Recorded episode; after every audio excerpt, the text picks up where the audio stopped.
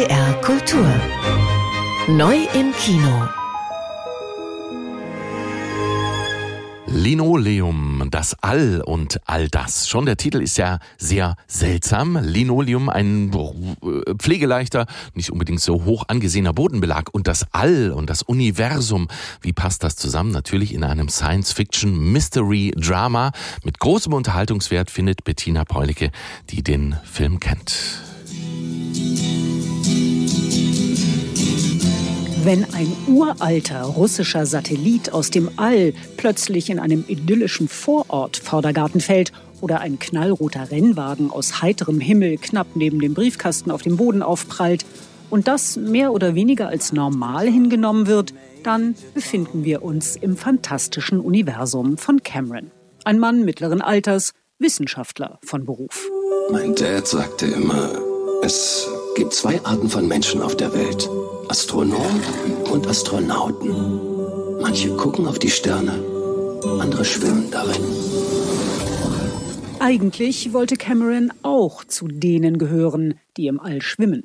Stattdessen ist er Astronom geworden, ohne akademische Auszeichnungen oder Forschungsprojekte, mit einer Wissenschaftsfernsehshow für Kinder, die im Nachtprogramm eines kleinen Senders versendet wird. Cameron ist in keinem guten Zustand. Seine Frau, die ihm einst in der Show assistierte, will sich scheiden lassen.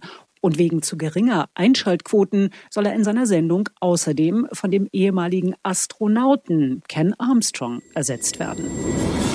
Zu allem Überfluss zieht dieser Kent mit seinem Teenagersohn auch noch ins Haus gegenüber. Dieser Sohn allerdings ist Cameron sympathisch. Und als ein russischer Satellit abstürzt und in Camerons Garten landet, bringt das wieder einen gewissen Schwung in sein Leben und weckt starkes Interesse beim Sohn von Kent Armstrong.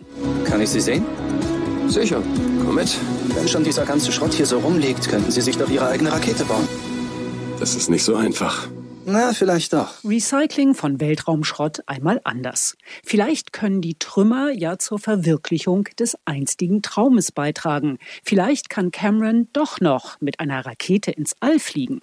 Seine Frau ist anfangs eher weniger begeistert.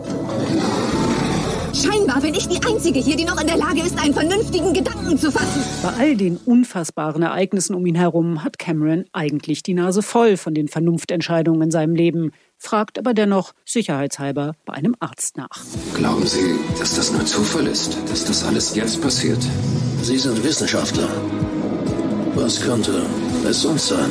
Traum oder Wirklichkeit, Erinnerungen oder Zukunftsvisionen.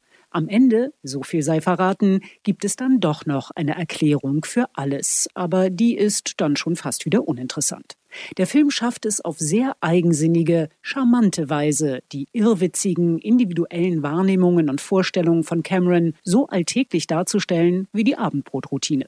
Gleichzeitig ist Linoleum, das All und all das eine Familiengeschichte und ein versponnenes Spiel um die Gültigkeit von Gefühlen und Wissenschaft.